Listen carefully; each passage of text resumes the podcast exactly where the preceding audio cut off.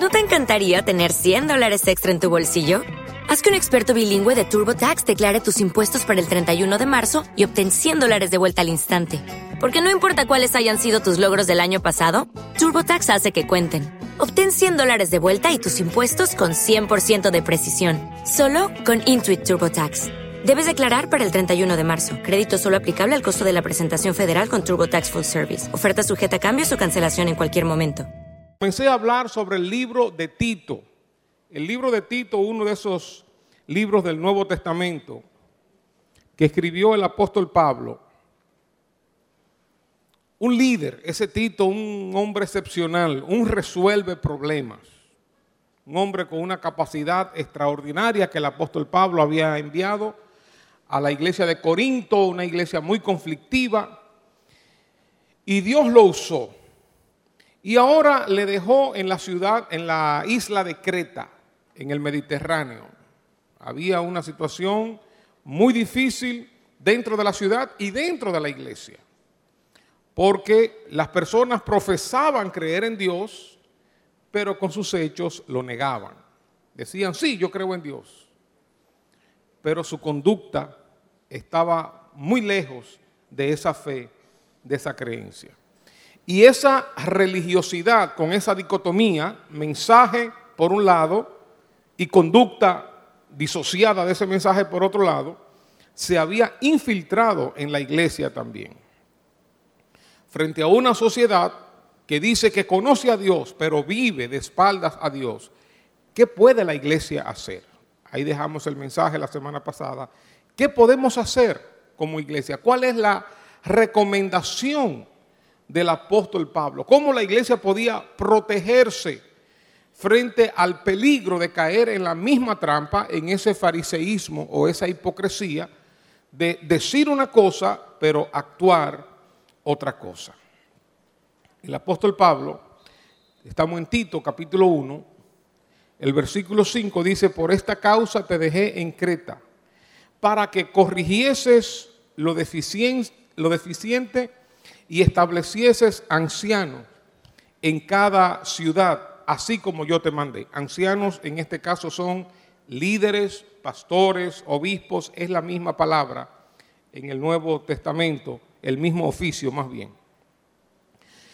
Y dice, el que fuera irreprensible, marido de una sola mujer y que y tenga hijos creyentes que no estén acusados de disolución ni de rebeldía porque es necesario que el obispo sea irreprensible. Fíjense cómo se intercambian las palabras anciano, obispo. Que el obispo sea irreprensible como administrador de Dios, no soberbio, no iracundo, no dado al vino, no pendenciero, no codicioso de ganancias deshonestas, sino hospedador, amante de lo bueno, sobrio, justo, santo, dueño de sí mismo, retenedor de la palabra fiel, tal como ha sido enseñada para que también pueda exhortar con sana enseñanza y convencer a los que contradicen. Porque hay muchos contumaces, habladores de vanidades y engañadores, mayormente los de la circuncisión. Pablo responde a la inquietud de la sociedad y a la inquietud de la iglesia en Creta con una solución. Hay otras alternativas que Tito tiene que ir arreglando en medio de la iglesia pero la forma que Pablo sugiere para enderezar lo torcido en Creta es la designación de ancianos, o sea, líderes, o sea, obispos, o sea, pastores. Sin embargo, no acepta cualquier tipo de líder, cualquier tipo de hombre, cualquier tipo de persona, cualquiera que quisiera tener este privilegio, sino que se establecen requisitos específicos para esas personas. Por eso la solución que el apóstol da a la mundanalidad, al peligro que existe de que el mundo penetre en la iglesia, se encuentra en líderes ejemplares. Hombres rendidos al Señor, en cuyas vidas se observa algo diferente a los demás. Hombres que no se conforman a las normas del mundo, no dejan que el mundo les obligue a imitar su estilo de vida. Estos líderes deberían ser diferentes, deben convertirse en modelos, en ejemplos. Estos líderes demuestran lo que el cristiano puede y debe ser. De otra manera no se resolverá el problema. La solución no era un grupo de líderes religiosos, no era un grupo de líderes famosos, personas con poder, con influencia. No es cuestión de nombrar a las personas más populares, a los más votados. Ni siquiera era un asunto de elecciones.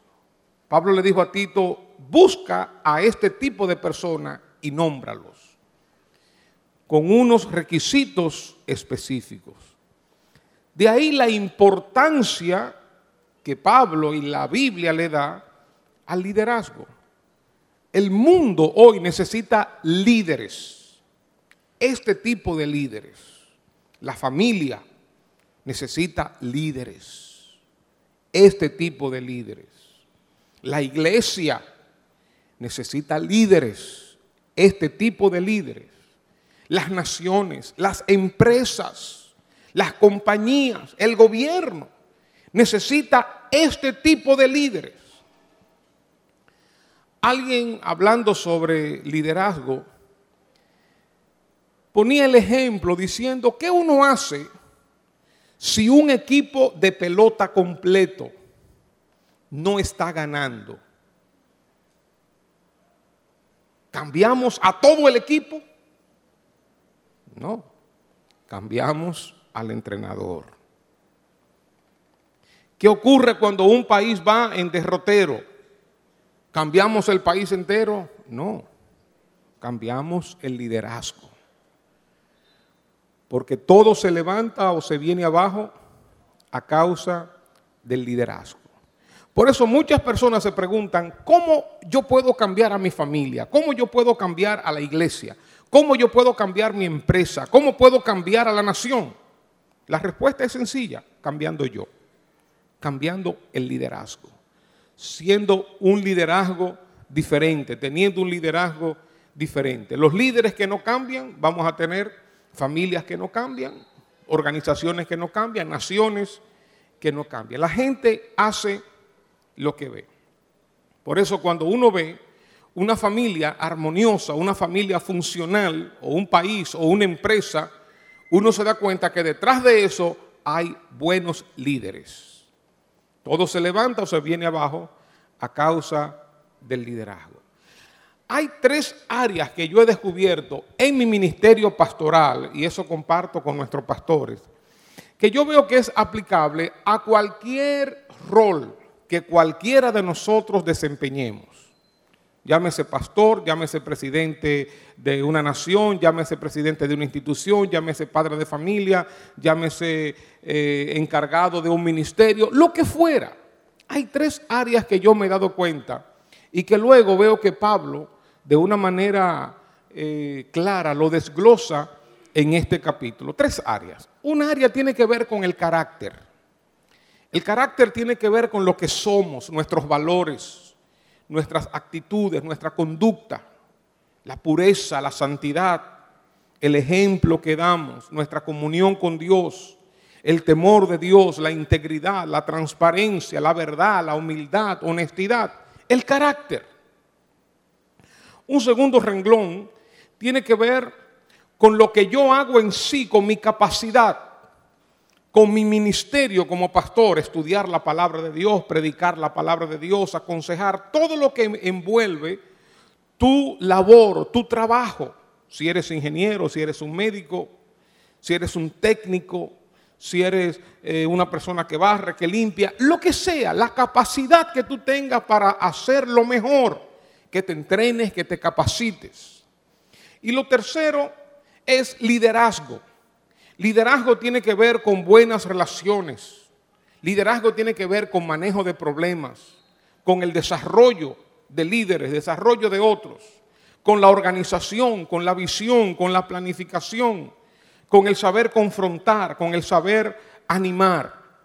Estos tres elementos tienen que ir de una manera armoniosa en cualquier empresario, profesional, técnico, trabajador, un mecánico, un maestro de escuela, un pastor, un presidente de una nación, presidente de una institución. Estos tres elementos tienen que ir caminando juntos, claro, rodeados todo esto con la gracia de Dios, el poder de Dios, la ayuda de Dios. Y vamos a tener un impacto, vamos a tener una influencia, una transformación en aquellas áreas donde nosotros estamos dirigiendo, donde Dios nos ha colocado. Por eso Pablo le dice a Tito, lo primero que tiene que hacer es buscar personas de este calibre. Si queremos una iglesia transformada, una nación transformada, necesitamos personas de este calibre. Carácter, capacidad y liderazgo. Miren, puede que haya una persona con una capacidad extraordinaria, tremendo mecánico o tremendo doctor, tremendo ingeniero, pero su carácter deja mucho que desear. Una persona irresponsable, una persona mentirosa, una persona que le falta integridad, aunque tenga la, la, mayor de las capacidades, uno prefiere ir a otra persona con menos capacidad, pero con más carácter, con más valores. Igualmente, puede que alguien sea una tremenda persona, un carácter maravilloso, íntegro, honesto, pero si no es capaz en su área, o si no tiene liderazgo, si no se sabe relacionar, resolver problemas, va a causar muchos problemas y muchos conflictos. Por eso cualquier persona que desee influir en su empresa, en su familia, en su nación, donde quiera que esté. Necesita tener una armonía entre estos tres elementos. El carácter, sus valores, sus principios, su conducta, su testimonio.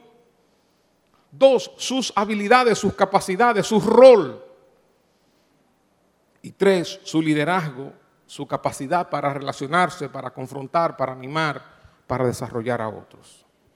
Los versículos de aquí del 5 en adelante de Tito capítulo 1 describen la clase de líder que se necesita en una iglesia y yo le añado se necesita en una nación, en una empresa, donde quiera.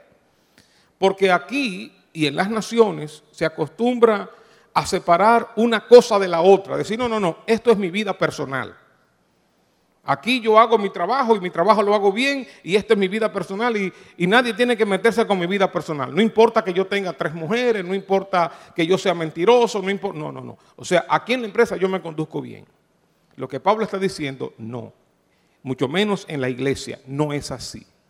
En la iglesia necesitamos tener carácter, necesitamos tener valores, pero también necesitamos los otros elementos. Para resolver el problema del cristiano frente a un mundo pagano que dice ser religioso, pero que anda de una manera totalmente diferente, la solución que el apóstol da es un liderazgo ejemplar. Y él comienza diciendo que establezca ancianos, líderes, pastores en cada ciudad, así como yo te mandé. Y comienza diciendo el que fuera irreprensible, marido de una sola mujer y que tenga hijos, creyentes que no estén acusados de disolución ni de rebeldía, porque es necesario que el obispo sea irreprensible como administrador de Dios. Irreprensible no quiere decir que sea perfecto, porque si no, ninguno de nosotros pudiéramos estar en ningún ministerio, en ningún pastorado, no pudiéramos estar en nada. No es a eso a lo que el apóstol Pablo se refiere. Todos fallamos. Así que la perfección no es el requisito. Cuando aquí dice irreprensible, quiere decir intachable. Esta persona que se coloca en un sitial de liderazgo debe ser un individuo que los demás respeten por causa de su testimonio. No hay nada en su vida que alguno pudiera aprovechar para acusarle y para rechazar su mensaje. Se refiere a una persona de buen testimonio en todo el sentido de la palabra. Y Pablo menciona aquí tres áreas donde una persona debe ser irreprensible, que tiene que ver con las tres áreas que yo compartí hace unos momentos. En primer lugar, dice el versículo 6, que sea irreprensible en la relación con su esposa y la relación con sus hijos, es decir, irreprensible en su hogar. Eso es liderazgo, capacidad de dirigir a otros, de dirigir esa pequeña empresa que se llama familia.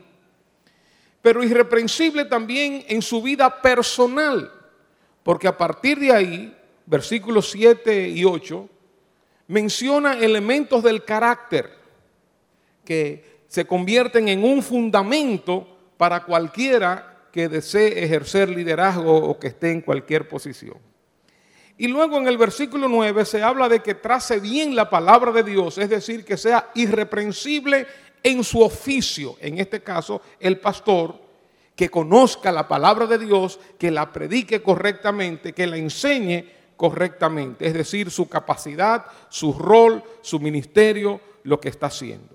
Tres áreas que el apóstol Pablo menciona.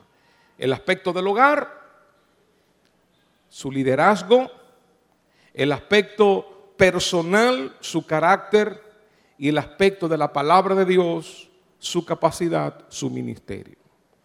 Para que la iglesia sea lo que Dios quiere, y lo que el mundo necesita ver, los líderes tienen que ser un ejemplo para los demás en todo sentido. Cuando nosotros vamos a elegir a un líder para algún puesto, sea como iglesia, como empresa, como nación, ¿qué sistema usamos para elegirlos? Yo no sé ¿Qué usan las empresas? Yo sé que hay una serie de exámenes que luego me gustaría ver. ¿Qué usan las empresas cuando van a examinar a un candidato para una función? Pienso yo, toman en cuenta estos tres elementos, lo que es el carácter, lo que es su capacidad en sí y lo que es su liderazgo. El líder de Dios, dice aquí, debe ser irreprensible. Es decir, un ejemplo en su hogar. La actitud popular en la isla de Creta de que la religión, sus creencias, su fe y la práctica eran dos asuntos independientes, obligó a Pablo a enseñar, a señalar la importancia de la conducta de las buenas obras. Como dije, hoy en día la gente dice, no, no, no, esto es mi trabajo y esto es mi vida personal. Esto es lo que yo digo, pero esto es lo que yo hago. El apóstol Pablo dice, no, no puede haber una dicotomía, una separación. Tiene que haber una integración en todo lo que yo soy, todo lo que yo hago, todo lo que yo digo, todo lo que es mi conducta, mis, actitudes, no importa. Por eso uno como líder cristiano se sorprende cuando escucha de personas públicas, líderes, personas que están en posiciones de poder en diferentes áreas, sea eh, del Estado, en el área privada o aún en lo religioso, que tienen altas posiciones, sin embargo, la gente sabe y uno sabe acerca de su conducta, acerca de sus valores. Algunos con, manifestaciones eh, eh, homosexuales, pero están en una posición y dicen, no, no, esta es mi vida privada. O con manifestaciones de soberbia, de orgullo, pero no, no, no, esta es mi vida privada. Para la Biblia, no, la Biblia tiene que ser un todo, algo integral. Por eso el apóstol Pablo está señalando la importancia de la conducta, de las acciones en aquellos que profesan una fe. El requisito primordial para un líder en la iglesia, entonces, es que sea irreprensible en cada área de su vida. No debe dar ninguna base para que los incrédulos le critiquen y rechacen su mensaje. Este principio general se aplica específicamente a su vida familiar, su vida personal y el uso de la palabra de Dios, las tres áreas. Y esto va a generar confianza en los demás.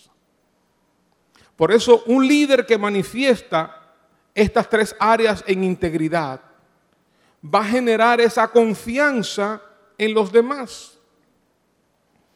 Estas características personales y ministeriales del líder se presentan como un ejemplo a los demás, pero eso no es solamente para los líderes. Eso nos toca a todos nosotros, a todo creyente, a todo líder, a todo cristiano, a todo que está en una, en una posición o que no esté en una posición.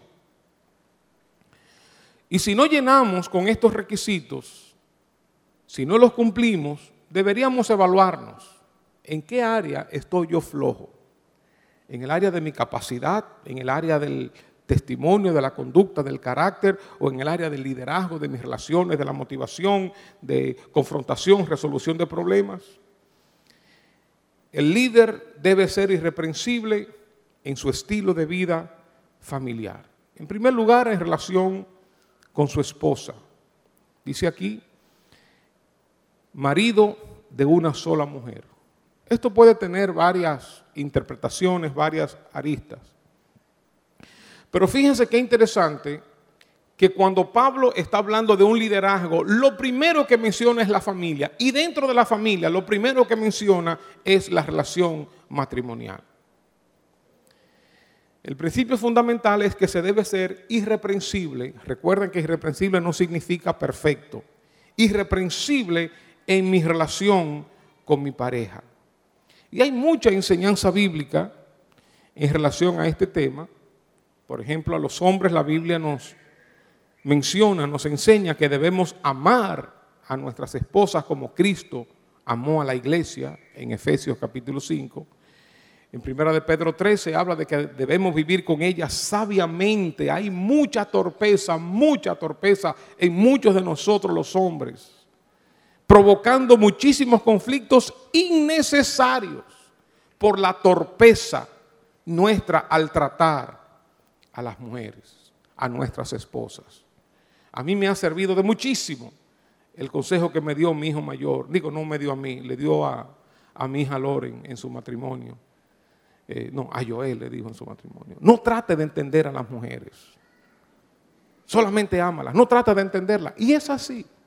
Bueno, que dicho sea de paso, hermano, vamos a ser abuelos por segunda vez. Aleluya. Mi hija Loren está embarazada. Joel y Loren van a tener su, su bebé, si Dios quiere, en enero.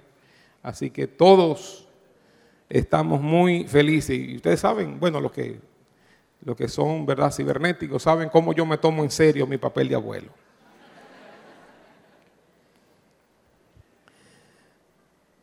De modo que el apóstol Pablo dice que en el pasaje paralelo de este, que el que no sabe gobernar su propia casa, mantener una buena relación con su esposa, no puede gobernar la iglesia de Dios. Y es así. Uno hoy en día ve empresarios, entre comillas, prósperos, o ve funcionarios, entre comillas, prósperos, con un desastre en su hogar.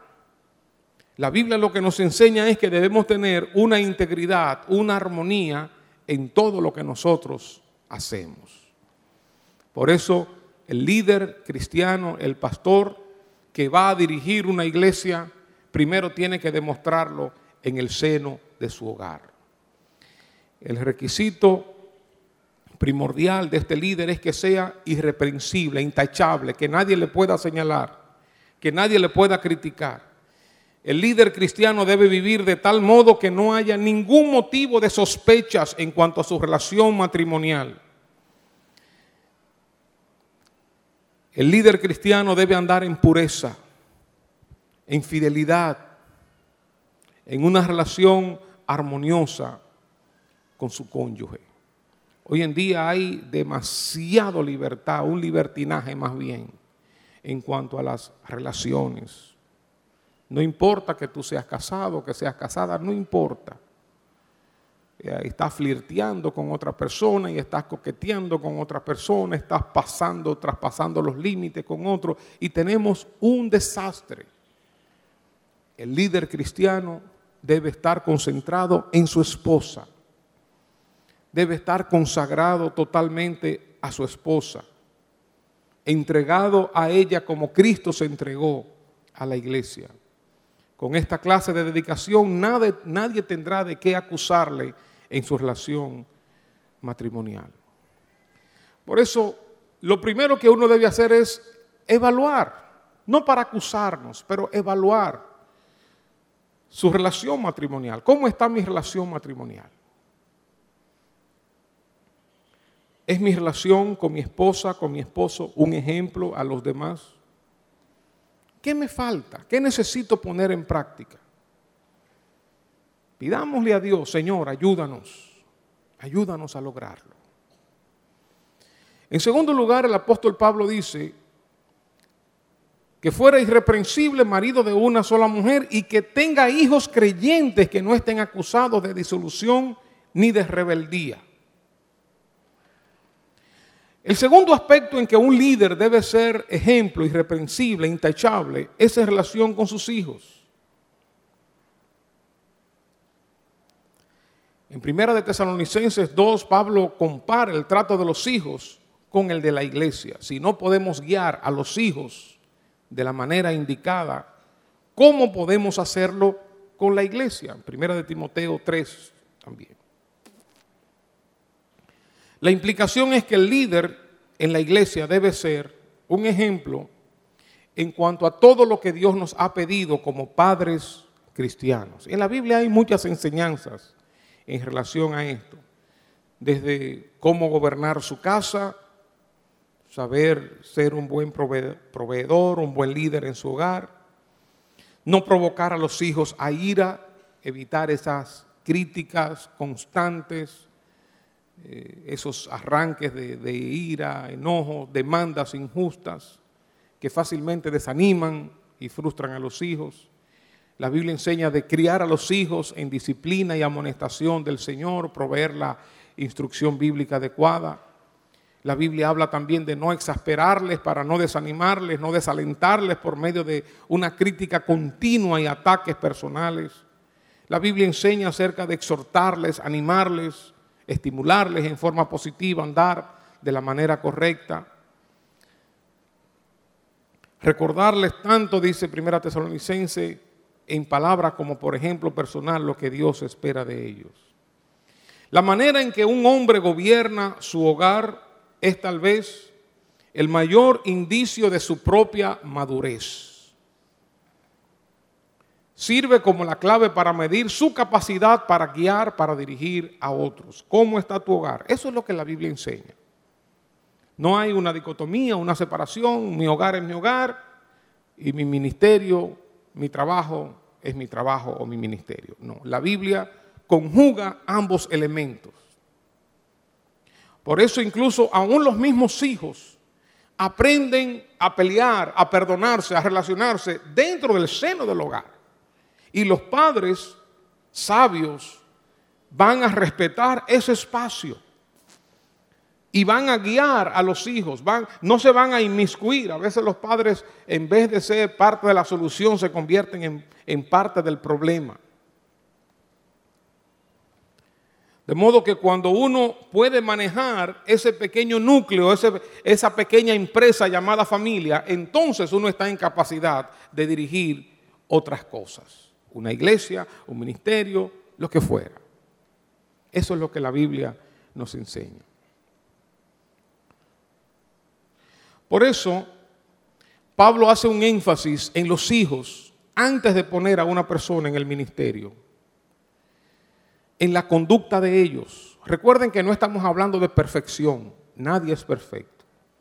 Pero los hijos de los líderes no deben vivir de tal manera que su mala fama desmienta la doctrina, la enseñanza que los padres proclaman. Los hijos deben ser en ese sentido muestra un reflejo de que la enseñanza del padre surte efecto aún en su hogar. Y Pablo dice que los hijos deben ser creyentes. ¿Qué significa esta palabra? La palabra creyente se puede tomar en dos direcciones. Creyente en el sentido de que sea cristiano, que crea, que conozca al Señor. Pero también creyente tiene que ver con fidelidad, con ser digno de confianza, digno de fiar. Y probablemente este es el significado más correcto, aunque son aplicables los dos en este caso. Pablo les advierte que eviten obstáculos que puedan usarse para criticarles y rechazar su ministerio como líderes en la iglesia. Y si los propios hijos son acusados de un estilo de vida pagana, de rebeldía abierta en contra de la enseñanza bíblica, ¿cómo le van a hacer caso a los demás? Si lo que yo predico no surte efecto en mis hijos, ¿cómo se espera que surta efecto en los demás? Por eso los hijos deben ser fieles, no deben ser acusados de disolución ni de rebeldía. El estilo de vida de un hijo debe apoyar la doctrina que el padre proclama. La conducta de un hijo va a respaldar la enseñanza de un padre. Su estilo de vida en poco se distingue de la vida de los que no conocen a Cristo si anda de esta manera. Deje ver qué dice la versión internacional.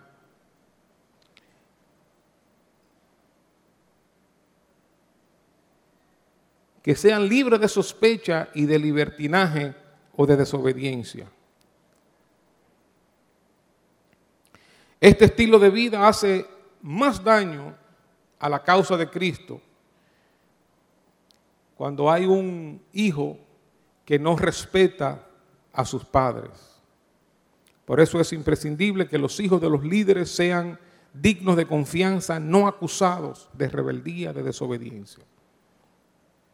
Pablo indica que el testimonio de los hijos de los líderes del pueblo de Dios debe ser un ejemplo no debe dar ningún motivo para dudar de la verdad del Evangelio que presentamos.